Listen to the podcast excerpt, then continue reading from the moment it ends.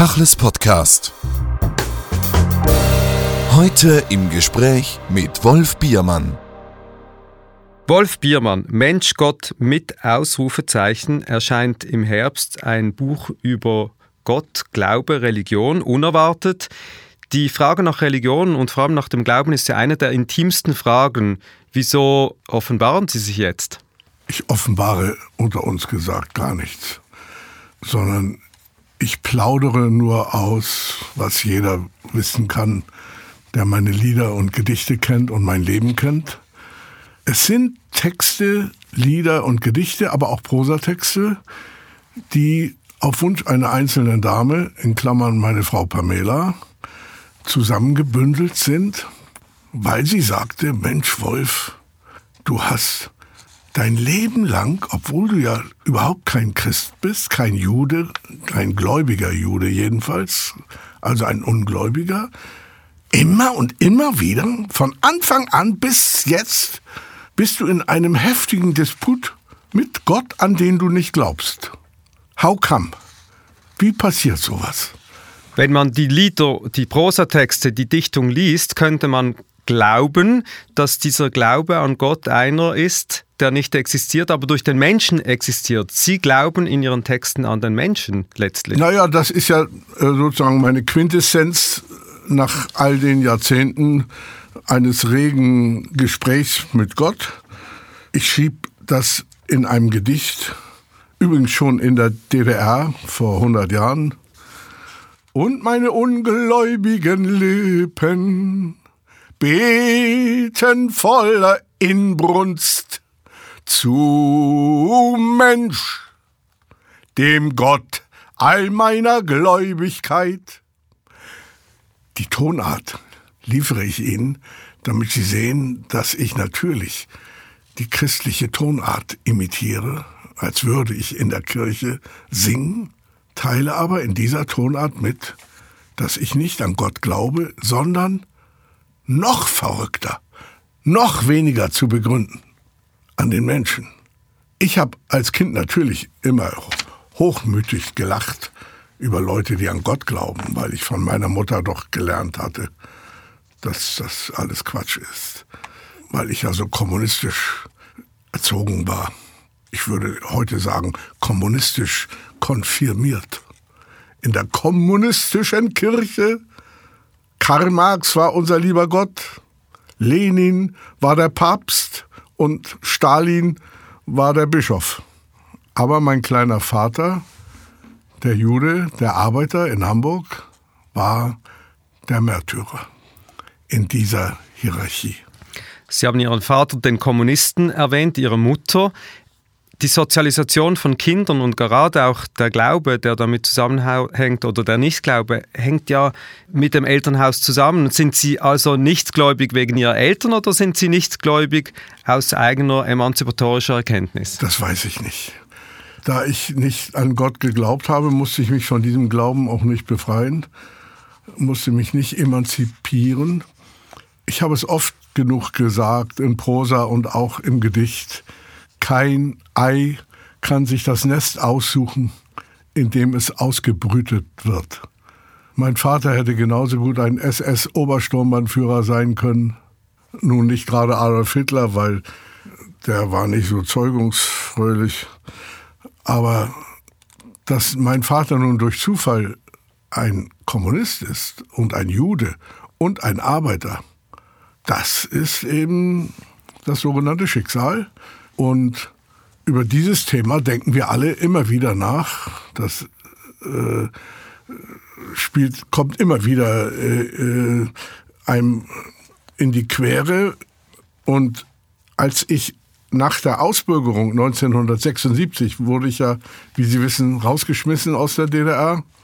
Nach zwölf Jahren Totalverbot in Paris an der Welt leckte zum ersten Mal raus aus diesem DDR-Käfig mit Stacheldraht traf ich einen Repräsentanten dieser Welt, Jean-Paul Sartre. Der kannte meine Lieder, der mochte die gerne und hat mich eingeladen und ich habe ihn besucht in seiner Wohnung Und wir sprachen über Gott und die Welt, natürlich. Und dann kam so eine, eine Servier, wie sagt man, eine Hausangestellte oder eine, eine Zugehfrau und servierte uns einen Tee. Und ich, Idiot, wusste nicht, dass das die Simone de Beauvoir war. Aber das spielte auch keine Rolle. Den Tee habe ich getrunken und als ich mit dem Sartre über dieses Thema sprach, da sagte er zu mir, wir beurteilen die Menschen nicht nach dem, was aus ihnen gemacht wurde. Er sprach übrigens gut Deutsch. Sondern danach, was sie aus dem gemacht haben, was aus ihnen gemacht wurde. Uh, das klang nach Hegel, nach deutscher Philosophie, nach Heidegger. Und ich sagte etwas vorlaut. Wissen Sie, den Satz kenne ich schon lange, das habe ich bei Ihnen schon gelesen. Da ärgerte er sich über meine freche Schnauze und blaffte mich an und sagte, Sie singen ja auch immer dieselben Lieder. Und da hatte er recht. Sie erwähnen diesen Satz ja und nennen das Zungenbrecher in einem der Texte in Ihrem Buch. Aber was interessant ist, was euch gemeinsam ist, ist dieser Bezug zu Hegel und auch den Gottesbegriff äh, bei Hegel. Äh, das hat Sie ja ohnehin zutiefst geprägt, äh, Sartre auch. Wenn Sie jetzt das in Verbindung bringen zu Ihrem Denken über Gott und über Gott in der Welt. Was ist heute Ihre Erkenntnis? Naja, ich bin ja dazu verurteilt, mich mit Gott zu beschäftigen, weil ich durch Zufall eben in einer Gottgesellschaft äh, aufgewachsen bin, im Guten wie im Schlechten, die man christlich nennt oder korrekter gesagt jüdisch. Weil ja das Christentum sozusagen ein neuer Zweig am Baum des Judentums war, wie jeder weiß. Denn einer von unseren Leuten, wie wir, wenn wir Witze erzählen, sagen, hat's mal gemacht, dieser Christus. Und also bleibt mir gar nichts weiter übrig. In Ostberlin witzelten wir und sagten, bleibt mir gar nichts weiter Ulbricht. Ich muss mich mit diesen Fragen beschäftigen. Aber diese Gottesgesellschaft, die Sie jetzt gerade genannt haben, die ist ja eine Riesenherausforderung. Da glaubt ein großer Teil von Menschen an etwas, an einen Gott und übergibt sich diesem Glauben, anstatt dass man sich auf Wissen beruft und sich auf das beruft, was ist. In dieser, ja. in dieser Auseinandersetzung, wo sehen Sie sich dann, wenn Aber Sie sich mit so Gläubigen treffen? Was Sie da ins Feld führen mit dem Wissen, ist der letzte Modeschrei seit der Aufklärung. Dass die Menschen sich ihres eigenen Verstandes bedienen sollen, wie Kant gesagt hat, oder wie Spinoza sagt, ich denke, also bin ich. Ne? Das war das Pathos dieser Zeit der Aufklärung. Äh, das ist erst ein ganz moderner Gedanke. Da sind die Leute früher noch nicht drauf gekommen. Alles hat seine Zeit, steht in der Bibel. Auch die richtigen Gedanken über solche komplizierten Zusammenhänge haben ihre Zeit. Und das hängt nicht etwa von der Gedankenschärfe oder der moralischen äh, Integrität irgendeines Denkers ab, ob er ein ehrlicher Kerl ist. Kein sagt man im groben Deutsch, kein Mensch kann höher springen, als sein Arsch kommt. und, und das gilt aber auch für philosophische Gedanken und für, für die Erkenntnis der Welt. Äh, jede Zeit hat ihre Möglichkeiten und auch ihre Unmöglichkeiten, etwas zu durchschauen.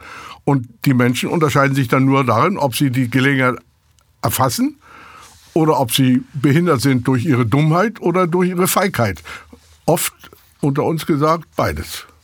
Ja, aber wenn man Gedichte schreibt und Lieder, dann ist man ja leider dazu verurteilt, was Neues zu liefern. Und sozusagen einen Schritt weiterzukommen in der Selbsterkenntnis des Menschen, in der Welt, in seiner Geschichte, in seiner Menschheitsgeschichte. Und dann muss man sich eben mit solchen Sachen beschäftigen. Im Buch schreiben Sie, alle Religionen funktionieren im Streit der Welt oft reaktionär, oft aber auch emanzipatorisch. Der Glaube an Gott bewährt sich als ein Machtinstrument der Einschüchterung und Verblendung des Volkes, ein raffiniertes Herrschaftsmittel.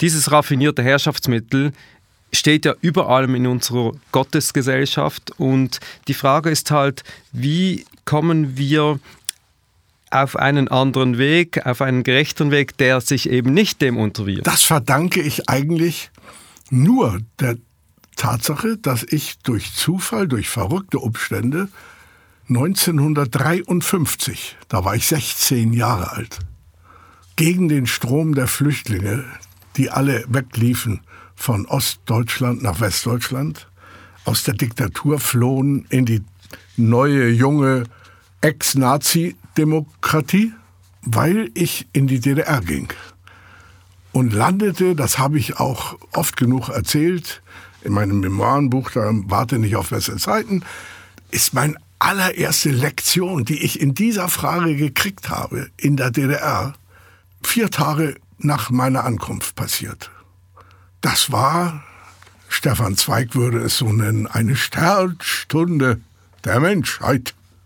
Für mich, für mich war es wirklich eine Sternstunde, denn am vierten Tag geriet ich in der Oberschule Gardebusch die den schönen Namen Heinrich Heine hatte, in eine Vollversammlung der Schule. Zum ersten Mal. Ich, der Neue und eben all diese Schüler, kenne keinen Lehrer, keinen Schüler sowieso nicht, niemanden. Und sitze da auf meinem Westhintern und höre mit meinen Westohren dieses östliche Theaterstück, das da abgespielt wird. Und das Thema dieses Theaterstückes hieß Die Mitglieder der jungen Gemeinde. Das war die evangelische Jugendorganisation in Ostdeutschland. Ich wusste gar nicht, dass es sowas gibt. In Hamburg hat man mir das nicht erzählt. Die Mitglieder der jungen Gemeinde werden namentlich aufgerufen und treten aus der jungen Gemeinde aus, weil sie sonst nicht weiter das Recht haben, in der Deutschen Demokratischen Republik an der Oberschule zu lernen, damit sie später studieren können. Solche Leute wollen wir hier nicht haben, die fliegen raus. So. Und ich starre in diese Situation rein und erlebe ein Theaterstück, das könnte heißen die Demütigung. Ungefähr 20 junge Leute wurden aufgerufen, Schüler. Einer nach dem anderen steht auf, wie im Theater, und sagt, ich trete aus der jungen Gemeinde aus. Setzt sich wieder hin und dann kommt der nächste. Klingt wie Kabarett. Klingt wie wie Comedy. Ist aber alles in echt. Und dann wird die Comedy plötzlich eine Tragödie. Ein junges Mädchen wird aufgerufen, die ich ja auch nicht kannte. Woher denn? Aus der neunten Klasse. Ich war in der zehnten, also unter mir. Und sagt mit leiser Stimme, ich glaube an Gott. Mein lieber Yves Kugelmann, auch wenn Sie ein Schweizer sind, können Sie sehr gut ermessen, kann jeder Mensch auf der Welt, was das für eine Explosion war in die Stille hinein. Ein so schrecklichen Satz in so einer Situation kann sich eigentlich nur Shakespeare ausdenken. Der ganze Saal erstarrt, die Schü Schüler kichern manche, die Idioten, die es dann immer gibt, die Lehrer starren auf ihre geputzten Sch Schuhe und dann sagte sie eben, ich trete nicht aus der jungen Gemeinde aus. Und dann ging ein Theater los. Der, der Direktor äh, der Schule, Heinz Evers hieß er, der, eine FDJ-Sekretärin, eine fette blonde Lady, saß auf der, auf, auf, der, auf der Bühne. Es waren vier, Leute, vier Leute, so. Da, wo sonst die Tanzkapelle, es war übrigens, die hatten keine Aula, so kurz nach dem Krieg, die war nämlich weg sondern in einem Tanzlokal, das den schönen äh, neuen Namen Fortschritt hatte. Das war alles wie in einem Film über die DDR eben. Und es stank noch nach dem Bier, das gestern dort ausgekippt wurde und, und nach Säuferkotze und nach Zigarettenrauch und nach Schweiß im Spiel der Geschlechter. Und dort fand diese Sitzung statt. Und dann beschimpfte diese FDJ-Chefin von der Stadt Gardebusch, das ist bei Schwerin in Mecklenburg, dieses Mädchen. Naja, also heute sagt man, sie wurde in die Tonne getreten. Und sie sagte gar nichts. Sie stand dort und keiner sagte irgendwas. Und ich meldete mich. Das heißt, das ist falsch. Ich habe mich gar nicht gemeldet. Es hat sich in mir gemeldet. Meine Hand ging von selbst nach oben. Und der Direktor der Schule sah offenbar meinen kleinen Hamburger Kommunistenfinger und freute sich, dass der Kommunistensohn aus Hamburg, der gerade vor drei Tagen zu uns gekommen ist in die Deutsche Demokratische Republik und nicht, wie die anderen alle geflohen ist in den Westen. Einer von uns, der wird jetzt das Richtige sagen. Der Sohn des Arbeiters, Dagobert Biermann, und der Arbeiterin Emma Biermann von der Kommunistischen Partei in Hamburg. Naja, und dann wieder will ich sagen, habe ich gesagt. Habe aber gar nicht. Es sagte aus mir heraus, es war wie in Trance. Das Wort kannte ich noch nicht, aber so passierte es. Ich sagte, ich bin ein Kommunist. Pause. Ich bin gegen die Kirche. Denn ich weiß, Religion ist Opium für das Volk. Diesen Satz hatte ich von meiner Mutter aufgeschnappt, aber ich wusste weder, was Religion ist, noch was Opium ist und was Volk ist, wusste ich schon gar nicht. Wieder Pause. Und dann, aber das, was ihr hier mit diesem Mädchen macht, das ist kein Kommunismus. Und dann holte ich die Auschwitzkeule raus, die ich selber gerade über den Kopf gekriegt hatte von meiner Mutter. Denn in Hamburg war meine letzte Heldentat, dass ich eine 5 in Mathematik hatte. Und als ich meiner Mutter diese Schande zeigte, haute sie mir die Auschwitzkeule über den Kopf und sagte, dafür ist dein Vater in Auschwitz gestorben, dass du eine Fünf in Mathe. Ich habe mit dieser Fünf meinen ermordeten Vater nochmal totgeschlagen. Wie Sie schon dunkel ahnen, tat mir das weh. Das ist doch klar. Aber man muss die Sachen produktiv verwenden, die einen quälen. Ich nahm sofort diese mir nun inzwischen gut vertraute Auschwitzkeule und, und sagte dort in diesem Hexenkessel da, naja, das waren keine Hexen, das waren Teufel und, und Feiglinge, sagte ich, dafür ist mein Vater nicht in Auschwitz gestorben, dass ihr dieses Mädchen hier beschimpft, beleidigt und demütigt und bedroht. Naja, wie die Sache dann weiter ausging, könnte ich stundenlang erzählen. Das kann man, wenn man will, selber nachlesen. Aber ich begriff zum ersten Mal, dass man nicht immer nur die Menschheit retten muss.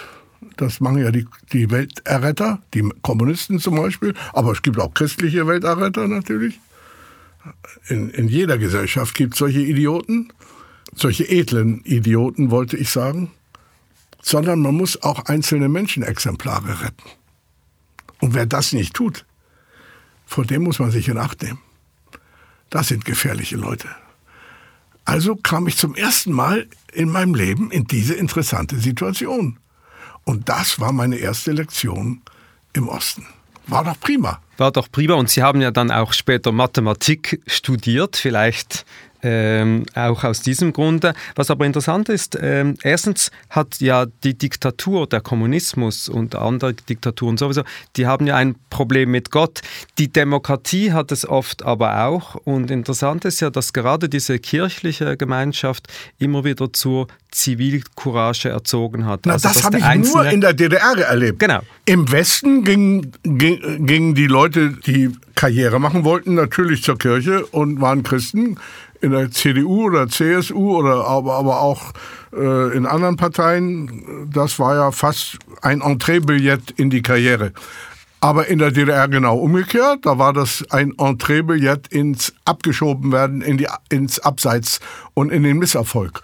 Und, und dort lernte ich dann im Laufe der Jahre, dass diese blöden Christen, die an diesen Gott glauben, aus diesem Glauben ihre Kraft schöpfen, ihren Mut schöpfen, sich kritisch einzusetzen in der Gesellschaft. Und das ist das Verrückte.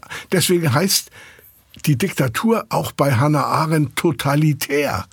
Denn die ist entweder totalitär oder sie ist gar nicht. Und totalitär heißt, dass schon, wenn man ein einzelnes Menschenexemplar wirklich tapfer verteidigt, ist das ein Generalangriff an die ganze totalitäre Gesellschaft. Deswegen spielt das Menschliche, das, das Verhältnis zu dem einzelnen Menschen. So eine riesige Rolle. Aber das war alles neu für mich. Das war eine Lektion, die ich dringend brauchte, andere nicht, aber ich schon. Und das ist interessant in der DDR, weil äh, letztlich die Montagsdemonstration, äh, der Riss in der Mauer, vielleicht der Mauerfall sogar, hat sehr viel damit zu tun, dass die kirchlichen Organisationen, die Christen, das eigentlich mit angefacht haben, wenn nicht sogar letztlich umgesetzt haben. Das hört sich sehr gut an und ist außerdem noch wahr, aber es ist auch falsch. Falsch in einem interessanten Sinne. Die große Mehrheit der Christen, der Kirchenleute in der DDR, der evangelischen hauptsächlich, denn die Katholiken spielen eine kleinere Rolle in der DDR, waren doch äh, schon eingekauft, waren im Grunde wie die deutschen Christen in der Nazizeit systemimmanent eingebaut. Es waren Einzelgänger. Aber wie ich schon sagte, wenn in so einem totalitären Regime einer aus der Reihe tanzt oder sogar zwei oder drei oder vier, dann ist das ein, ein, ein Erdrutsch, ob, obwohl es nur ein paar Hände Erde sind. Ja, und, und so war es eine Minderheit, nicht die Mehrheit. Auch die Leute, die in Leipzig da demonstriert haben, äh, auf dem Ring, Tausende, Tausende, Tausende, waren eine ganz kleine Minderheit, gemessen an der normalen DDR. Die meisten Leute in der DDR standen hinter der Gardine und guckten zu, was da unten auf der Straße passiert und hofften, dass es kein Blutvergießen gibt. Äh, also trotzdem spielte eben in der DDR die Kirche, die evangelische besonders, eine enorm wichtige Rolle. Und so verbrüdert man sich auch mit solchen Leuten. Deswegen war es kein Zufall, dass ich mich mit Pastoren anfreundete. Aber das heißt auch letztlich in der Quintessenz, dass der Glaube und dann die Kirche in der DDR, in anderen Ländern andere Religionen, ist der Feind der Diktatoren. Natürlich. Wenn er echt ist, wenn er echt ist, ist er ja ein Ausdruck einer menschlichen Substanz, der Aufrichtigkeit, der Tapferkeit, der Menschenwürde. Und das ist ein tödliches Gift für jede Diktatur. Und dann ist es egal, an welchen Gott man da glaubt. Und meine Mutter, die ja so eine gelernte Kommunistin war und niemals Funktionärin der Partei, das heißt, sie hat nie davon gelebt, dass sie blöd ist oder blöd bleibt oder wird. Meine Mutter sagte manchmal voller ironischem Neid, Ach, die Christen haben es gut. Die können sich wenigstens an ihren lieben Gott klammern, wenn sie nicht mehr weiter können. Aber was machen wir? Also, an wen klammert sich der kleine Biermann? Er klammert sich an seine Freunde, er klammert sich an die tapferen Christen zum Beispiel und er klammert sich an Bertolt Brecht, den Dichter. Er klammert sich an die Musen, versucht sie zu verführen. Das heißt, er hat den Ehrgeiz, ein guter Dichter zu werden. Weil das durchschaut man natürlich sehr schnell. Du kannst noch so eine schöne Seele haben und so ein tapferes Kerlchen sein. Wenn deine Gedichte schlecht sind, nützt das alles nichts. Aber er klammert sich auch an seinen Vater, wie man oft sieht oh, in ihren ja. Schriften. Und da fragt man sich, ist das für einen, der nicht glaubt, eine Ohnmacht, weil er ja immer wieder auf seinen Vater zurückreferenziert, übrigens auch auf seine Mutter die im Unglauben in dieser säkularen, artistischen Welt ja bedeutet, das ist zu Ende, da gibt es kein Nachher mehr. Nein. Ich klammerte mich ja nicht an meinen toten Vater, sondern an meinen lebendigen Vater. Das ist eben der große Unterschied. Und dass mein Vater so viel lebendiger für mich war, als die meisten lebendigen Väter für die meisten lebendigen äh, äh, jungen Leute in Deutschland damals, das verdanke ich nur meiner Mutter der List, der Brecht würde darüber sich freuen natürlich. Er würde nennen, das ist die plebejische, nicht die proletarische, die plebejische List der Vernunft. Äh, sie hat jeden Morgen, aber wirklich mit einer wunderbaren Sturheit. Das war für sie wie Luft holen. Das war wie, im Grunde wie Schwimmbewegung von einem Menschen, der nicht untergehen will. Hat sie mir jeden Morgen von meinem Vater nicht nur erzählt. Worte sind nur Worte. Das kann jeder plappern. Aber es muss auch was Handfestes sein, was man anfassen kann und was man auch schmecken kann. Und in den Jahren von 1936, wo ich geboren wurde, bis zur Ausbombung 1943 in Hammerbrook in Hamburg, das ist ein Arbeiterwohnviertel, wo wir in einem Hinterhaus im dritten Stock wohnten, kleine Wohnung, wo eben die Proleten leben, die in den Fabriken und im Hafen vor allen Dingen dort auf der Werft arbeiten. Mein Vater hat Schiffe war Schiffebauer, Schlosser. Da stand jeden Morgen im Flur, draußen im Haus, wo die Leute vorbeigehen, im Treppenhaus, stand mein Leiterwägelchen. Die kleinen Kinder hatten so, haben sie doch heute auch noch vielleicht, so ein kleines Leiterwägelchen und damit fuhr man dann am Sonntag mit Schippe und Eimerchen und spielte im Sand raus in die Natur. Und da stand mein schönes Leiterwägelchen und jeden Morgen lag etwas für mich drin. Ein Bonbon, ein Stück Zucker, ein Keks, eine Hühnerfeder, eine Murmel, irgendwas extra, was Schönes, worüber ich mich freue. Ein, wie meine Mutter es nannte, ein neues Wort, kannst du dir merken? Nusspips. Ich weiß, was Nusspips ist. Nicht Nuss und auch nicht Pips. Pips ist Brei übrigens. Also nicht Nussbrei, sondern etwas extra. Es gibt bestimmt im Schweizerischen ein Wort dafür. Leckerli vielleicht, oder? Könnte man sagen. Also irgendwas, worauf du besonders scharf bist, was dein, dir schmeckt und was du gerne haben willst. Und dann hat sie mir erzählt, wie dieser Keks vom Gefängnis in Bremen, Ostlepshausen, wo mein Vater saß, das ist ein Stück südlich von Hamburg, an der Weser, durch die Lüneburger Heide den Weg gefunden hat in diesem Leiterwägelchen natürlich. Wer es gezogen hat, hat sie in der Eile nicht mitgeteilt. Das Schicksal hat es gezogen, das ist klar. Und dann kommt ja die Elbe und da muss man ja rüber oder durch. Und hat mir erzählt, wie dieser Keks die Elbe überwunden hat im Regen und ich weiß nicht was.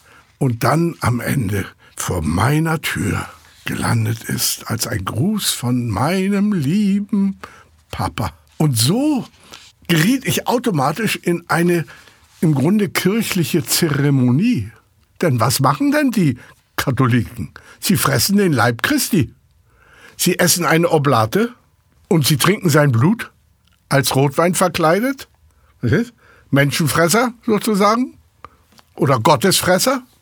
Und ich fraß jeden Morgen meine Bonbon, mein Keks, mein Stück Zucker oder meine eine, eine, eine Nuss oder was, ein, ein wunderbares kleines Nichts, das aber nicht nichts war, sondern alles. Und ein Kind, das so geprägt wird, ich würde das nicht sagen, indoktriniert wird, das kriegt sozusagen genügend moralische, ein moralisches Grundkapital auf sein Seelenkonto, mit dem es ein Leben lang durchkommt. Und das unterschied mich von den Nazi-Kindern meiner Generation, sowohl im Westen als auch im Osten. Denn die allermeisten Deutschen waren ja Nazis. Eine banale Mitteilung, die keiner gerne hört. Aber die Wahrheit. Und die konnten ja nichts dafür. Ich konnte ja auch nichts dafür. Keiner konnte was dafür. Hat aber Folgen. Und die meisten jungen Leute meiner Generation, dann auch in der DDR, als ich dann später äh, studierte und ans Berliner Ensemble, ans Brechtheater kam und natürlich immer genauer und, und konkreter und gefährlicher in Konflikt mit den Verhältnissen in der Diktatur. Die dachten im Grunde so ähnlich wie ich. Wir unterschieden uns gar nicht so besonders. Uns unterschied eigentlich hauptsächlich, dass sie wenn Sie Kritik anmeldeten im Streit der Welt dort, mit der Parteiführung oder mit den Bonzen des Staatsapparates, der Staatssicherheit, was weiß ich, oder äh, die sprachen alle im Tone großer Bescheidenheit. Die schämten sich für ihre Eltern. Sie wussten auch ohne fremde Hilfe, dass sie nicht schuld waren. Aber sie wussten auch, dass sie verantwortlich sind für das, was ihre Eltern verbrochen haben das sind, ist nicht dasselbe.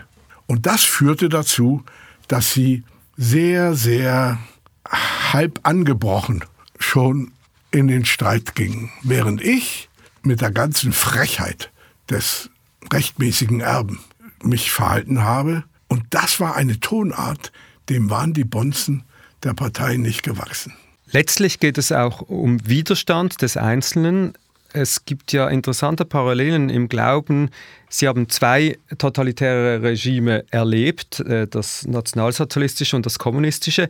Was den Leuten, die den Führern nachher ja gemein ist, ist, sie glauben, wenn nicht an Gott oder wenn nicht mehr an Gott, glauben sie an diese Führer.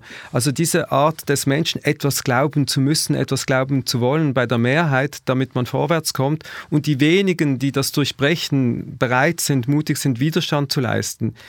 Wo ist denn bei diesen Leuten der Glaube geblieben und woraus, woraus nähren die sich? Sie selbst haben das ja erlebt als einer, der Widerstand geleistet hat mit den Mitteln der Dichtung, der Kunst des Gesangs. Ich weiß es nicht, wie die überleben, weil ich gar nicht weiß, ob sie überhaupt leben. Es gibt ja auch viele Tote, die noch rumlaufen. Und das ist ja das Elend der Diktatur. Wobei man aber immer genau unterscheiden muss zwischen diesen beiden Diktaturen, erste und zweite, Hitler und sagen wir mal Ulbricht hm? oder Honecker oder was auch immer oder Stalin oder die waren ja nur die Statthalter von Stalin in der DDR. Also es gibt einen riesen Unterschied. Den Hitler haben die Deutschen wirklich aus tiefer Seele geliebt. Und den Ulbricht haben sie aus tiefer Seele verachtet. Da kann man jetzt überlegen, was ist eigentlich schlimmer? Dass man sich einem Menschen beugt, den man liebt, oder einem Unmenschen, den man verachtet. Was ist eigentlich die schlimmere Verstümmelung? Ich weiß es nicht. Ich weiß nur, dass man diesen Unterschied deutlich machen muss. Und es gibt eine groteske Wahrheit, die ich mir manchmal vors Auge führen muss, damit ich es selber noch fassen und verstehen kann. Der Stalin, als er mit Adolf Hitler Unzucht trieb, in der Zeit der Hochzeit zwischen Hitler und Stalin, die waren ja Verbündete dann. Der Stalin, das weiß ich aus äh, Zeitzeugenberichten, hatte einen tiefen Hassneid auf Hitler weil er wollte von seinem russischen Volk auch so geliebt werden wie Hitler von den, dem Deutschen.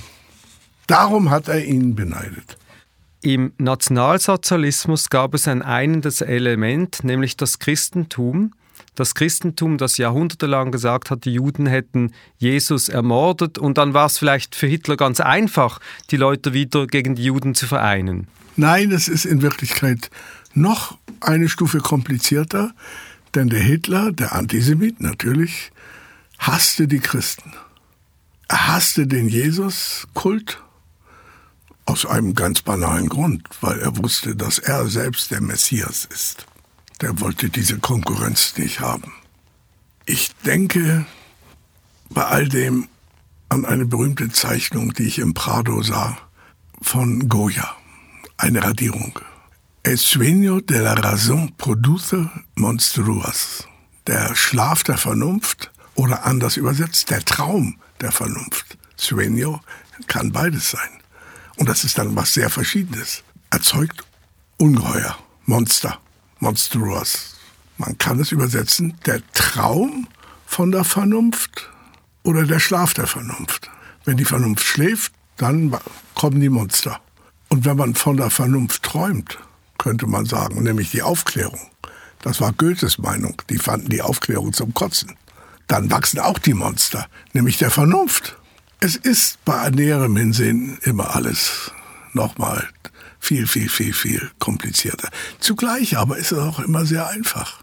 Deswegen steht zu Recht in der Bibel, eure Rede aber sei ja, ja, nein, nein. Das ist zwar falsch, aber vollkommen richtig. Das heißt, vor lauter Klugheit darf man nicht lernen, nicht mehr Ja und Nein zu sagen. Dann wird man vor lauter Klugheit immer dümmer. Meine Oma Bäume, die keine Schriftgelehrte war, sondern kaum lesen und schreiben konnte, hat das auch begriffen. Sie sagte in sächsischer Sprache, die kam aus Halle an der Saale, sagte sie, mein Junge, durch Klugheit wird man dumm. Das klingt wie ein Witz, hat aber nicht nur Witz, sondern auch Witz. Denn Witz heißt ja im alten Deutsch Geist und nicht alberne Blödelei. Ich weiß, was ich eigentlich im Sinne habe, wenn ich von Goya spreche, von diesem berühmten Bild, das mich in Madrid, als ich nach einem Konzert da war, so tief ergriffen hat. Die nächsten Leute, die, die einen am nächsten sind, sind immer die schlimmsten Monster. Das fängt schon manchmal in der Ehe an, aber auch politisch, in der politischen Ehe, in der Liebesbeziehung, die man Partei nennt.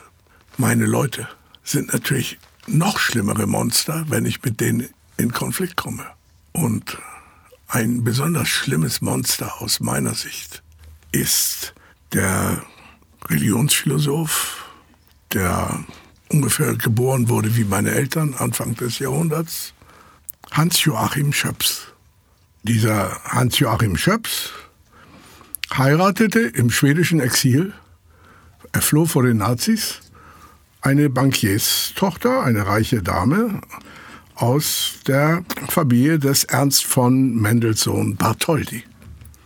Und die kriegten dann ein Kind und der Knabe hieß Julius. Julius ist, das nur nebenbei gesagt, nicht die hellste Kerze auf der Geburtstagstorte. Aber sein Vater war kein Dummer. Er hatte nur einen kleinen Fehler. Er war zu klug. Und weil er so klug war, gründete er im Jahre 1933, als Hitler an die Macht kam, einen Verein, der hieß der Deutsche Vortrupp Gefolgschaft deutscher Juden. Er war ein deutschnationaler Monarchist, ein bekennender Bisexueller übrigens, was ich nun wieder prima finde. In der damaligen Zeit erstaunlich, sympathisch, aber nicht so sympathisch. Er schrieb Hitler einen Liebesbrief und wollte die deutschen Juden integrieren in den Nationalsozialismus. Genauer gesagt, die Westjuden gegen die dreckigen Ostjuden, die ja von den deutschen Juden verachtet wurden. Wie jeder weiß, das war ja ein Konflikt. Die westlichen Juden, die gebildeten Juden, die, die reicheren Juden, die schämten sich für ihre schmutzigen Verwandten im Städtel, in Galizien, im Osten. Und der Hitler war eben doch im ironischen Sinne ein Idealist. Er hat sich nicht verführen lassen von diesem deutschnationalen Nazi-Juden, der besonders schlau sein wollte, besonders klug sein wollte. Goethe hat mal gesagt, natürlich war er klug, es war kein Dummer. Er war Professor, trotzdem war er nicht dumm. Aber Goethe sagte mal irgendwo, ich weiß nicht mehr genau, wo es stand, wenn kluge Leute irren, dann irren sie ganz besonders schlimm.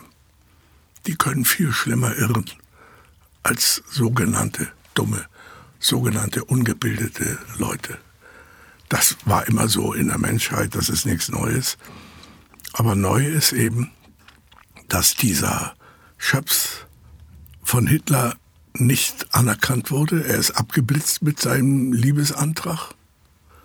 Und dann erst, als er den Fußtritt kriegte, floh er nach Schweden.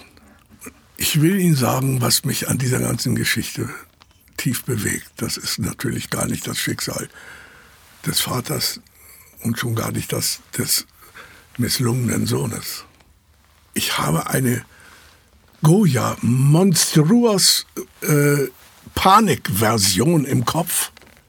Was wäre passiert, wenn der Hitler klüger gewesen wäre oder sagen wir mal dümmer und hätte diese, diese Liebesbotschaft akzeptiert? Dann wären die deutschen Juden mit Hitler in den Krieg gezogen, wie im Ersten Weltkrieg mit dem Kaiser Wilhelm II., dem Idioten, mit dem verkrüppelten Arm, der, das Heilste an ihm war, was, es, was man überhaupt haben kann. Und dann hätten die bewiesen, wie im Ersten Weltkrieg, dass sie deutsche Patrioten sind. Und dass sie für Führer und Vaterland sterben. Nicht alle, aber viele. Das ist ein, ein Roman in meinem Kopf, den ich nicht schreiben kann und den ich nicht mal lesen möchte. Aber es ist, Sie verstehen, eine, ein, ein Blick in die tieferen Höllen, vor dem ich Angst habe. Naja, es ist zum Glück nicht so gekommen, aber das Glück war schlimm genug, das wir dann erlebt haben. Aber das ist so ein Nebengedanke von mir, wenn ich diesen ganzen Geschichtskomplex betrachte. Schöps war ja derjenige, der mit Martin Buber und dem Religionsphilosophen Benchorin versucht hat, eine jüdische Theologie zu kreieren. Und da, das ist ein ganz interessanter Punkt, eine jüdische Theologie, auf der einen Seite können wir sagen, das ist ja die Kopie des, des Christentums, also das Judentum erfindet das Christentum, damit das Christentum wieder das Judentum wird, aber in einer christlichen Form. Ist das absurd oder ist das eine Weiterentwicklung des Judentums? Naja, ich bin ja kein Theologe, weder ein christlicher noch ein jüdischer. Ich kann mir nicht einen Kopf zerbrechen, den ich nicht habe. Aber ich kenne, wir kennen alle das berühmteste Beispiel der Weltgeschichte zu diesem Problem. Das ist der Martin Luther der ja der schlimmste Antisemit aller Zeiten war. Dagegen ist Hitler ein Waisenknabe. Wirklich. Aber viel komplizierter und viel interessanter als Hitler. Denn er fing seine Karriere auf Erden damit an, dass er eine Schrift schrieb mit dem Titel, dass unser Herr Jesus Christ auch ein Jud gewesen ist, als er jung war. Wollte er den Christen fast pädagogisch beibringen, dass sie niemals vergessen und missachten, dass Jesus Christus ein kleiner Jude war. Und dass, dass unsere älteren Brüder sind, die wir nicht verachten dürfen, denen wir eng verbunden sind, die wir respektieren müssen, auf jeden, jedenfalls freundlich behandeln und mit Nachsicht. Aber dann reinigte er ja, wie man weiß, das Christentum vom, von der Pest des Papismus. Das war ja nicht am Anfang sein Ziel. Das hat sich so ergeben. Und der Ablasshandel, um den es da als Kriminalfall ging, war nur der Anlass. Er hat dann ja mit großer Tapferkeit beharrt in Worms und hat gesagt, ich stehe hier, ich kann nicht anders ein Re Rebell. Und dann wusste er ganz genau, jetzt habe ich das Christentum gereinigt von, dieser, von diesem Gestank des Ablasshandels und des, des der Kirche mit ihren fetten Prälaten, die sich voll fressen und vögeln mit den Nonnen und Unzucht treiben und Jesus Christus jeden Tag äh, wie Kannibalen aufessen. Und jetzt müssten doch diese Juden, unsere älteren Brüder, fähig sein und bereit sein, Christus anzuerkennen. Und dann, wie man ja weiß, war er nicht nur enttäuscht, das ist ja wohl erlaubt, sondern er war wahnsinnig geworden. Er war in einem Wahn gelandet, wo er die Juden nun, weil sie sein gereinigtes Christentum nicht anerkennen wollten, lieber tot haben wollte und hat wirklich dazu aufgerufen, sie zu töten, wo immer man sie trifft auf der Straße. In jedem Winkel, in den sie sich verkriechen. In jeder Ecke. Totschlagen. Kinder, Frauen und Männer. Alte und Junge. Alle. Da könnte man schon argumentieren, es gibt eine direkte Linie von dieser Zeit zu Hitler. Nicht, dass Hitler religiös war, aber er hat das nutzen können, diese aber Vorbereitung. Ja, na, aber das ist klar. Das ist der fruchtbare Boden, auf dem diese Giftpflanze wachsen kann. Von nichts kommt nichts. Das dass der Antisemitismus in Deutschland so erfolgreich war durch diesen vergleichsweise schlichten Menschen Hitler, diesen Postkartenmaler, der nicht so klug war, für wie er sich hielt, aber auch nicht so dumm, wie, für, wie, ihn, ihn halten.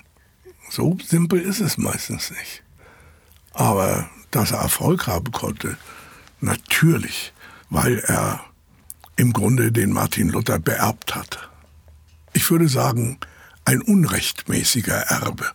Denn ich bin auch ein Erbe von Martin Luther. Verstehen Sie? Denn egal ob Wolf Biermann an Gott glaubt oder nicht, das ist überhaupt nicht so wichtig.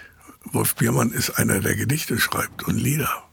Und wenn man diesen Knall hat, sowas zu machen, wenn man so unbescheiden ist und Gedichte schreiben will, dann muss man den Luther wieder lieben, diesen Hund.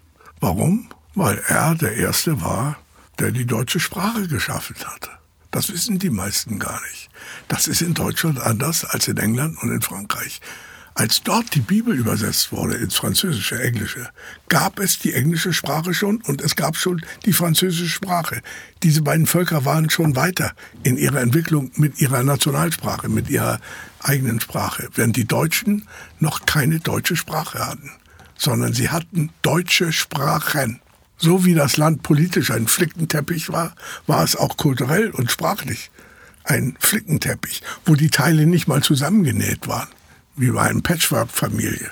Und in dieser Situation schreibt dieser Luther seine Bibelübersetzung und schafft damit ganz nebenbei die Hauptsache, nämlich die deutsche Sprache.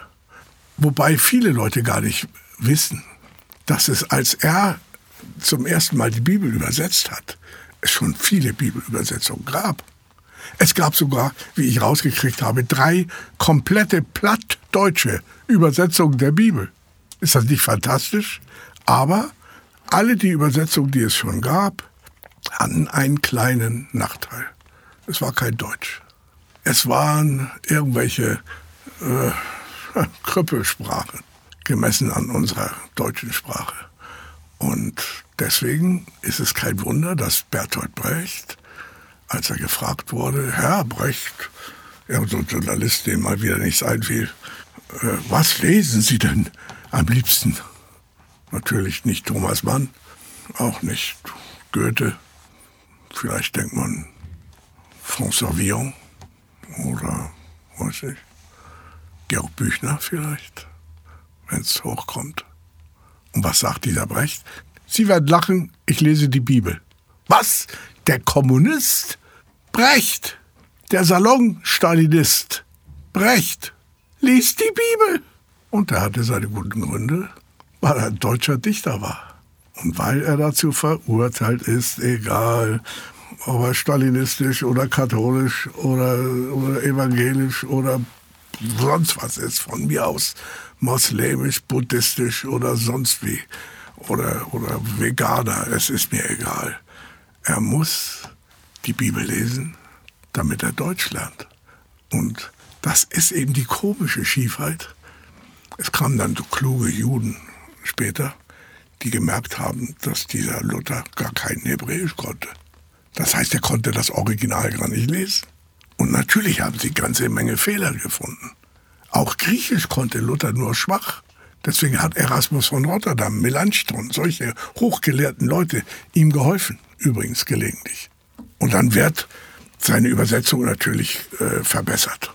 Und was stellt sich heraus? Alle Verbesserungen sind Verschlechtbesserungen. Luthers Fehler waren immer noch genialer als die richtigen Wort-Wort-Übersetzungen der klugen Sprachwissenschaftler. War interessant.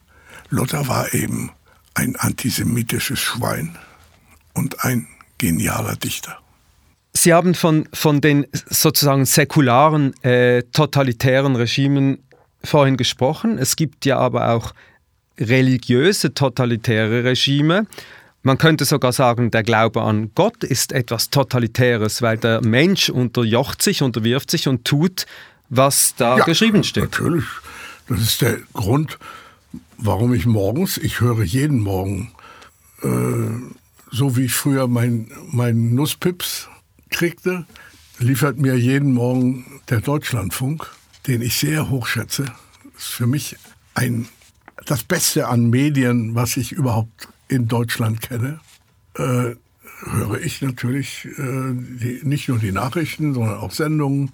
Und wenn aber ich so aufwache und ziehe mir den Kopfhörer über den Kopf, damit meine Frau nicht gestört wird, und höre, Sie hören jetzt ein Gottesdienst in der Kirche Sankt, es spricht der Pater, dann kann ich gar nicht schnell genug mit der Hand an den, an den äh, Knopf drücken.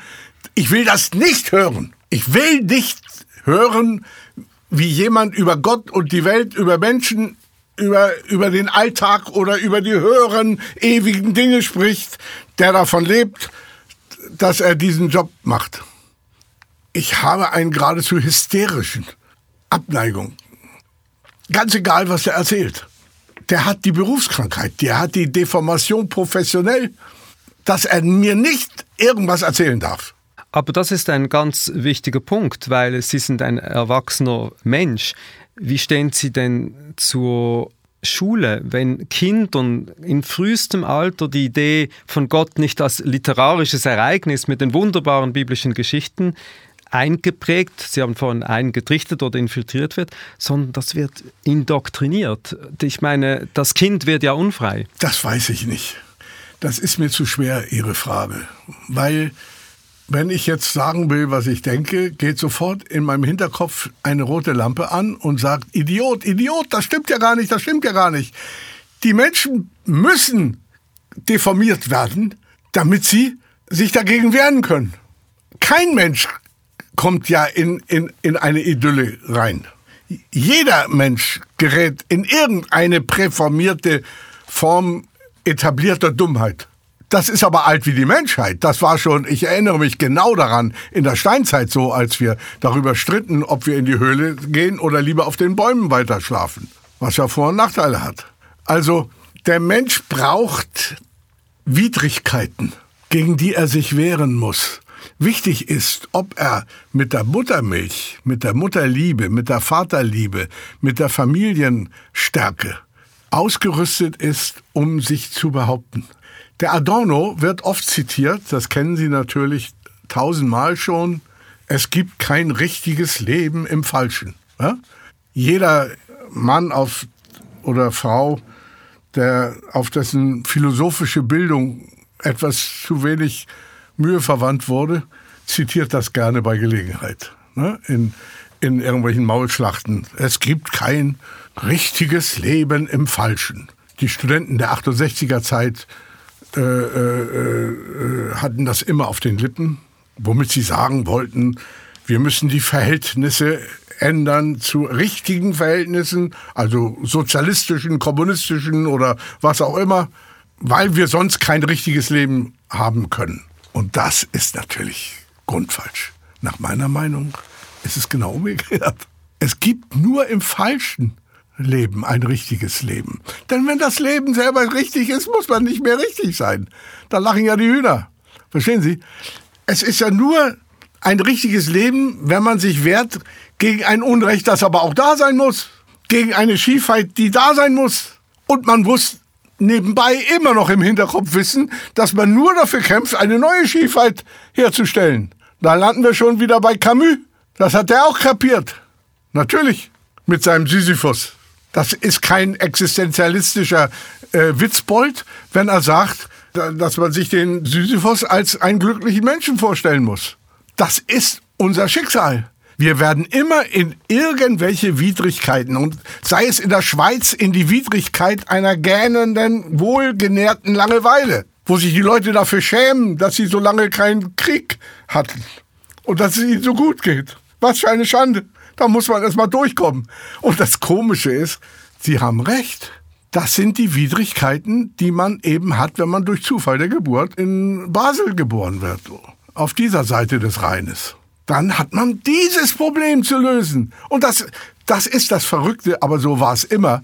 Und das ist so banal, dass man es kaum sagen darf. Aber es ist die Wahrheit. Die Schwierigkeiten, die man gerade hat, sind immer die größten. Das heißt, Sowas habe ich von Arno Lustiger gelernt, meinem Freund, der ja in Auschwitz überlebt hat. Der hat mir erklärt, aber auch andere, wie Heinz Brandt, der auch in Auschwitz überlebt hat. Und Rudi Neumann, der auch in Auschwitz überlebt hat. Ein Hamburger Kommunist, Freund meines Vaters. Ich habe ja mit all diesen Leuten, wenn ich irren konnte, natürlich mir von denen ihr Nusspips geholt, was ich doch brauchte. Der sagte, weißt du, wenn man auf einer Sechserpritsche liegt, die Häftlinge, ist es so eng, dass man sich nur umdrehen kann, wenn alle sich gleichzeitig umdrehen. Es können nicht alle gleichzeitig auf dem Rücken liegen. Ist schon ein interessantes technisches Problem, oder nicht? Und dann stirbt einer und es wird endlich mehr Platz.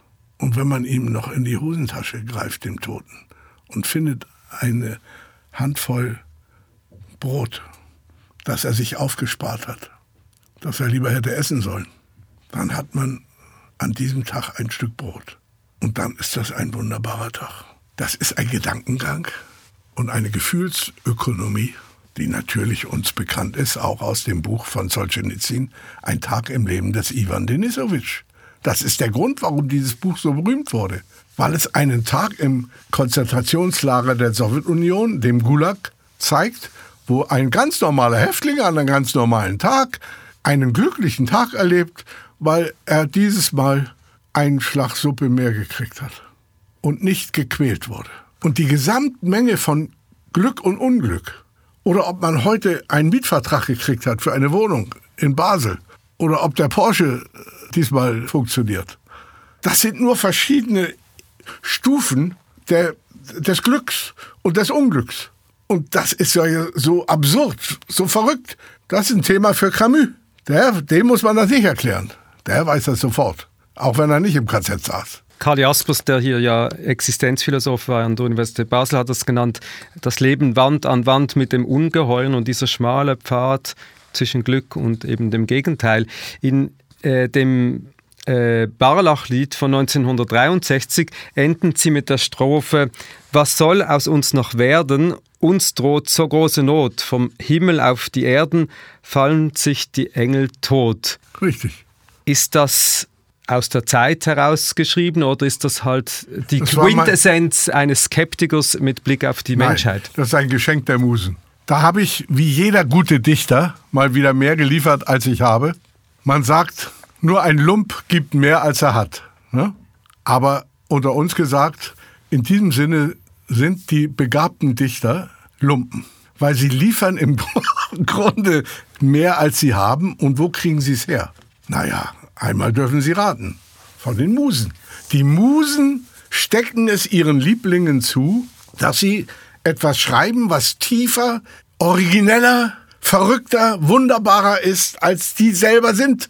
Der Punkt ist aber, vom Himmel auf die Erden fallen sich die Engel tot. Am Schluss müssen die geküssten Dichter die von den Musen geküssten Dichter müssen nicht, aber sollen, die Menschen wollen hören, müssen interpretieren, was sie da geschrieben hatten. Der Anlass dieses Liedes ist auch interessant natürlich. Es war die erste und vorletzte äh, Auftragsarbeit, die ich in meinem Leben gemacht habe als Liederdichter. Und das war 1963. Das heißt zwei Jahre bevor ich verboten war. Also als ich noch ein Guter war, in Anführungsstrichen. Als ich ein junger Anfänger, netter junger Kerl mit der Gitarre ne, ne, ein bisschen frech, aber ganz in, in Ordnung. Ja, aus dem wird noch mal was. Da kam ein Regisseur von der DEFA, der drehte einen Film über eine Novelle von Franz Fühmann, ein DDR-Schriftsteller, über den Bildhauer Ernst Barlach in Güstrow. Der hat ein berühmtes Werk geschaffen, das hängt in Köln im Dom, hängt aber auch als Duplikat im, in Güstrow jetzt in der Kirche. Und das ist ein Gedenkmonument äh, ein schwebender Balken, den er als Engel gestützt hat, aus Holz. Oder, oder aus, ich glaube, nein, der war dann erst Holz und dann in Bronze gegossen. Das war ja der Punkt. Und hing als, als der schwebende Engel zum Gedenken an die Opfer des Ersten Weltkrieges natürlich äh, in der Kirche in Köln. Und die Nazis, wie sie schon dunkel ahnen, fanden das kein großes Kunstwerk. Und Erstens ärgerte sie dieser pazifistische Schund von diesem Barlach. Und zweitens brauchten sie Buntmetall. Denn wenn man einen Krieg vorbereitet, muss man ja Munition machen. Das ist doch wohl klar. Ne? Die Patronen kann man ja nicht aus, aus, aus Haferbrot backen. Und dann haben sie den Engel geklaut und eingeschmolzen. Das, das Antikriegsdenkmal eingeschmolzen für die Verwendung der, für die Munition für den nächsten Krieg. Das ist ja auch eine interessante Kette von, von äh, logischen Abhängigkeiten. Und über diesen Raub des, des Bronzeengels machte in der DEFA ein junger Regisseur einen Film, um zu zeigen, wie die Nazis diesen Friedensengel geklaut haben und eingeschmolzen haben für die Produktion von Kriegsmaterial und, und das alles. Und dann war ich ja noch nicht verboten und der kam zu mir und sagte, willst du nicht ein Lied machen für unseren Film. Von dem schwebenden Engel, so heißt der, äh, der hängende oder nicht hängende, der schwebende oder fliegende oder was, Engel da aus Bronze. Und da habe ich gesagt, ich liefere die Ware. Ja, wie ein Handwerker können Sie mal bei uns da eine Dusche anbauen. Und dann habe ich mich hingesetzt, kenne ja die Geschichte von dem Engel und schreibe, weil die Muse mich küsst, zum Glück, vom Himmel auf die Erden, was soll aus uns noch werden? Uns droht so große Not.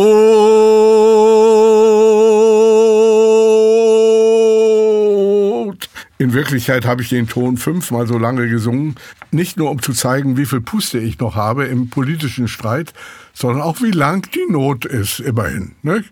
Und dann kommt vom Himmel auf die Erden, fallen sich die Engel tot. Naja, und dann waren die begeistert, wie es sich gehört. Ich muss selbstkritisch zugeben, ich fand es auch nicht schlecht.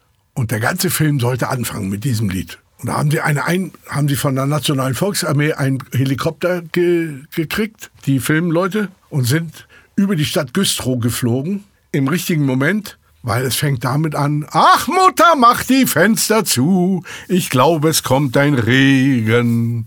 Da drüben steht die Wolkenwand, die will sich auf uns legen. Was soll aus uns noch werden? Uns droht so große Not.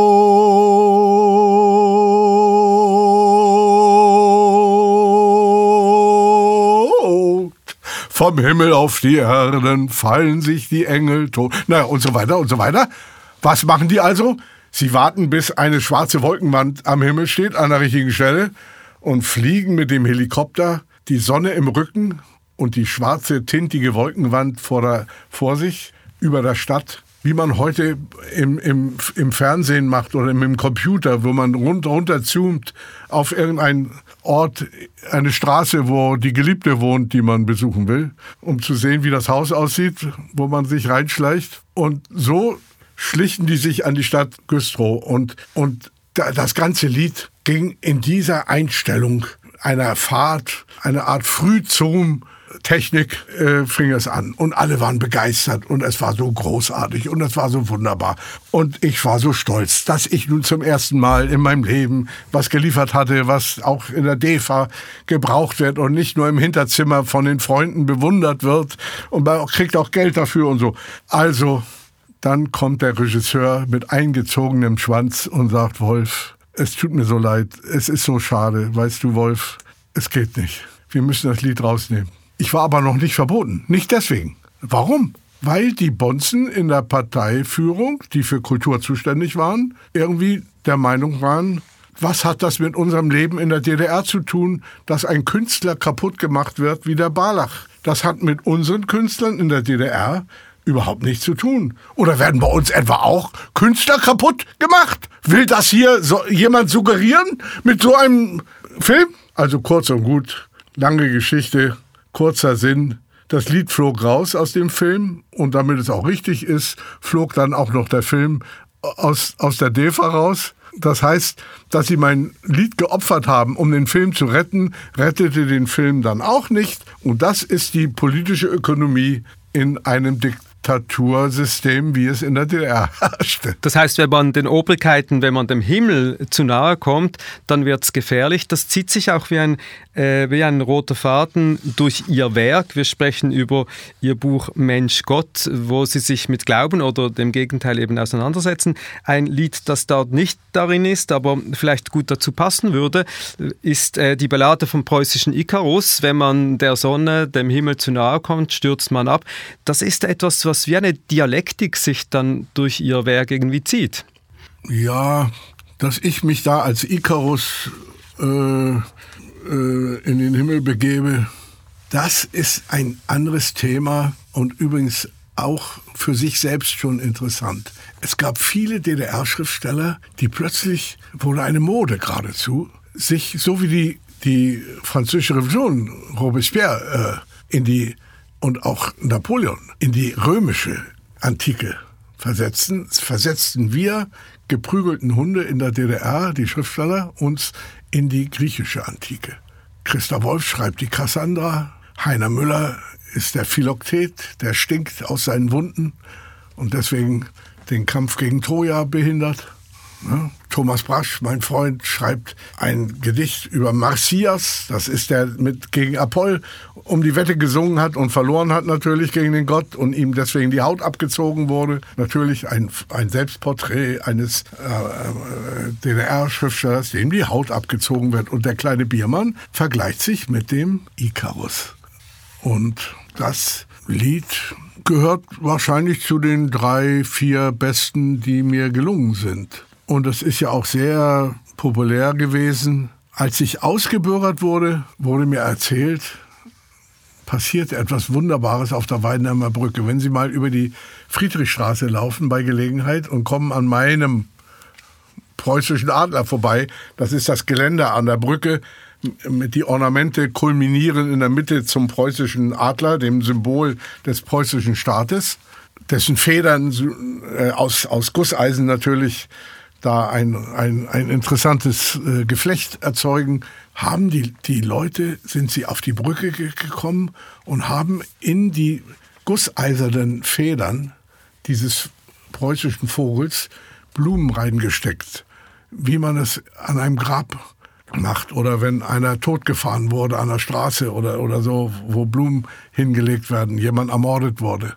Und so war dieser ganze preußische Adler geschmückt mit bunten Blumen, die in der DDR übrigens Mangelware waren. Wie die das geschafft haben, ist mir ein Rätsel. Und dann kamen in Abständen immer zwei graue Herren in langen Mänteln vorbei und haben diese Blumen rausgerissen aus dem preußischen Adler und haben sie in die Spree geschmissen und die schwammen dann langsam mit dem Fluss in Richtung Westen nach Westberlin zum Reichstag rüber. Das ist schon fast eine symbolistische Geschichte. Naja, der preußische Ikarus. Der preußische Ikarus äh, ist natürlich eines, wie Sie gesagt haben, Ihr ganz berühmten Lieder, das alle kennen. Was viele nicht kennen, wahrscheinlich ist, wann ist denn endlich Frieden? Ein Text von 1967. Ja, ein kindliches, naives Gedichtchen eines Anfängers, und ich habe es immer gering geachtet und wollte es lieber so, wie man irgendein nicht so gut gelungenes Ding beiseite lässt, weil es ein bisschen peinlich ist. Aber meine Frau Pamela, die ja erheblich jünger ist, andere Generation, die sagt, du bist blöd. Das ist ein großartiges Lied. Du bist deinem Lied selber nicht gewachsen. Du stinkst ab gegen dein eigenes Lied, du Dummkopf. Wie kannst du dieses Kind ver verleugnen? Es ist ein schönes Kind. Und natürlich hat sie wie immer recht, das geht gar nicht anders bei uns. Und sie hat übrigens wirklich recht. Denn in Fragen der Kunst gibt es keine mildernden Umstände und kein Augenzwinkern. Sie hat recht. Ich muss selbstkritisch zugeben, gute Ware. Jetzt war das ein Zitat. Sie haben gehört, wen ich zitiere. Wenn ich sage, gute Ware. Marcel Reich-Ranitzky, natürlich. Das war sozusagen sein Gütestempel, wenn er zu mir sagte, Biermann, das ist gute Ware. Wann ist denn endlich Frieden in dieser irren Zeit? Das große Waffenschmieden bringt nichts als großes Leid. Das ist banal. Aber es ist so banal wie die Wirklichkeit. Und wenn man das richtig missversteht, ist es taufrisch und eine Entdeckung von etwas, was es noch nie gegeben hat. Ja, stimmt ja eigentlich, Herr Biermann. Da bin ich noch nie drauf gekommen, aber ich hab's äh, immer schon selber gewusst. Es blutet die Erde, das ist nun wieder Brechtmasche natürlich. S, S, S, S, S, nicht SS, sondern es blutet. Die Erde, es weinen die Völker, es hungern die Kinder, es droht großer Tod, es sind nicht die Ketten, es sind nicht die Bomben, es ist ja der Mensch, der den Menschen bedroht. Das klingt so lapidar und so banal und ist es gar nicht. Im Grunde hat Brecht dasselbe gesagt, wenn er schrieb, das Schicksal des Menschen ist der Mensch. Das sage ich auch, füge aber hinzu, gegen den Gedanken einer naiven Aufklärerhaltung. Ja, das Schicksal des Menschen ist der Mensch. Leider. Beziehungsweise zum Glück. Das heißt, dass wir uns in die eigenen Angelegenheiten einmischen können, uns selber machen. Als Einzelexemplare, aber auch als Gesellschaft, in der wir leben. Das ist unser Elend und unsere Chance. Da ist natürlich auch neben Brecht und allem viel Dillen drin. Es war ja auch in der Zeit geschrieben, der Antikriegsdichtung ähm, von Sänger, Singer und Songwritern. Vielleicht zum Schluss. Ähm, ein Teil des Glaubens oder der, de, des Lebens ist die Religion, der man angehört. Ende der 80er haben sie dann öffentlich gesagt, sie seien jüdisch. Äh, nach dem Kommunismus war das eine andere Art der Offenbarung. Was ist für Sie dieses Judentum und was ist dieses Judentum ohne Gott für Sie? Ach, die Leute, die aus mir einen Juden hätten machen können, sind alle ermordet worden. Meine ganze Familie wurde 1941 von der Reichsbahn nach Minsk deportiert. Übrigens, die haben sich selber eine, eine Fahrkarte kaufen müssen. Auf, ich habe so eine Karte gesehen. Steht drauf, ohne Retour. Ordnung muss sein. Und sind dort sofort in die Grube geschossen werden, worden. Alle, die also mich hätten zum Juden machen können, im geistigen oder gar religiösen oder im kulturellen Sinne, sind ja ermordet worden. Also bin ich überhaupt kein Jude. Halacha hin oder Halacha her. Ob, ob die Mutter Jude war oder der Vater oder der Onkel oder die Tante, vollkommen egal. In diesem Sinne bin ich überhaupt kein Jude. Und im allerbesten Sinne verjudet hat mich dann eigentlich Arno Lustiger. Das ist ein Kapitel für sich, den traf ich im Westen, weil er ein Buch geschrieben hat über die Juden im Spanischen Bürgerkrieg. Der war ja im KZ und hat dann den Ehrgeiz gehabt zu beweisen, dass es sehr wohl jüdischen Widerstand gegeben hat. Dass also die These, die Juden sind selber schuld, die haben sich ja nicht gewehrt, wie die Kälber, wenn sie alle zur Schlachtbank laufen, selber schuld. Hm? Sagen ja viele Leute sagen übrigens so war in Israel viele Leute. Ein tiefer Streit, ein tragischer Streit. Und der Arno schrieb ein Buch über die Juden im Spanischen Bürgerkrieg. Und das hat mich sofort gefesselt, weil mein Vater ist auch im Spanischen Bürgerkrieg gefallen. Ich habe ja darüber geschrieben. Allerdings in Hamburg, im Hamburger Hafen, weil er die Waffenschiffe die damals nach Franco-Spanien die, die Waffen der Legion Condor, die Panzer und die Flugzeuge und, und die, äh, alles schickten, gingen von Hamburg aus nach Spanien, als äh, Hitler den Franco unterstützte, damit er sein eigenes Volk besiegen kann. Und mein Vater, statt seinen Judenhintern zu retten und vielleicht nach England zu entkommen, muss dringend äh, die, die Sabotage machen gegen, gegen diese Waffenschiffe. Rangordnung der Wichtigkeiten. Und deswegen hat mich das immer tief bewegt. Dieses Thema Spanien, habe auch eine ganze Platte gemacht, die einen sehr schönen Titel übrigens hat, auch ein Lied, das muss ich auch wieder ehrlich zugeben, nicht schlecht ist, mit dem Titel Es gibt ein Leben vor dem Tod. Auch wieder im Grunde ja ein Spiel mit den Ideen des Christentums oder, oder, oder des Judentums. Es gibt ein Leben vor dem Tod. Nach dem Leben gibt es sowieso einen Tod. Das weiß ja jeder Anfänger. Aber gibt es ein Leben vor dem Tod? Das wollen wir doch wissen. Da streiten sich die Leute. ein Lied, das auch im Buch abgedruckt ist und das ist auch ein äh, entscheidender Punkt, weil die Frage natürlich ist, Leute, die oder Menschen, die an ein Leben nach dem Tod glauben, leben die ein anderes Leben vor dem Tod und wie steht das in einem Verhältnis zueinander? Das weiß ich nicht. Die Frage ist mir wirklich und ohne Augenzwinkern zu schwer, weil die Toten reden ja immer nicht. Also fängt man an zu spinnen und projiziert seine eigenen Schiefheiten in diese Toten rein. Ich weiß es nicht. Ich glaube, am Ende ist es egal, woran man glaubt. Im Streit der Welt, in den man hineingeboren wird, in den man hineingerät auch. Man sucht ihn ja nicht. Man gerät in ihn rein. Aber wie man sich in diesem Streit verhält, als ein Schweinehund oder als ein tapferer Mensch, das hängt, glaube ich, nicht davon ab, an welchen Gott man glaubt. Ob dieser Gott, an den man glaubt, der jüdische ist oder der christliche oder der Moslem-Gott, der Mohammedaner oder noch verrückter, der Gott der Kommunisten oder noch verrückter, der Gott der Aufklärung, der Mensch, wo, wie so altmodische Leute wie ich tun, ist am Ende egal. Wichtig ist, was dabei rauskommt. Ob es dir hilft, dir die Kraft gibt, dich einzumischen in deine eigenen Angelegenheiten. Das Buch heißt Mensch Gott. Es hätte auch heißen können Gott Mensch.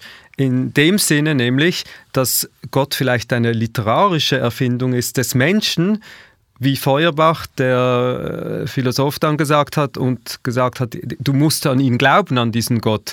Für Sie? Naja, ich habe dieses Problem nun wirklich endgültig gelöst für alle Zeiten äh, in einem kleinen Lied, das ich für äh, die Frau von dem Dichter Moses Rosenkranz geschrieben habe, Doris Rosenkranz, die alte Hexe, die übrigens hier in Basel ihren Rosenkranz getroffen hat. Und ich kenne das Zimmer, wo sie gewohnt hat. Da bin ich heute dran vorbeigegangen. Die ist tot. Und der habe ich ein Gedicht gewidmet, das heißt Religionsunterricht. So wie, naja, und, und der, im Grunde reicht dieser ganze Text aus, um das zu sagen, worüber wir jetzt lange genug gesprochen haben. Vielleicht sogar trifft es das, was ich meine, besser und genauer als viele Worte. Der liebe Gott, mein liebes Kind, liebt alle Menschenkinder. Die Schwarzen, die Weißen, die Roten, die Gelben, die Guten, die Bösen, nicht minder. Gott schuf unsere Welt, ja, das ist wahr, Gott schuf auch die Vögel und Affen. Wer aber schuf Gott? Du, das ist klar, den hat ja der Mensch erschaffen. Wir sind seine Schöpfer und er ist gewiss viel menschlicher als seine Macher. Gott ist ein gestrenger Lehrmeister und ein freundlicher Widersacher. Gott ist unser edleres Ebenbild. So hausen wir hier auf Erden und eifern dem eigenen Kunstwerk nach. So wollen wir Menschen werden. In der Musik klingt das natürlich besser. Und ich habe dieses Lied geschrieben, weil die Christen in Berlin mich zum ökumenischen Kirchentag eingeladen haben. Ich sollte da singen. Die wissen doch, dass der Biermann ein Ungläubiger ist. Die sind ja keine Idioten.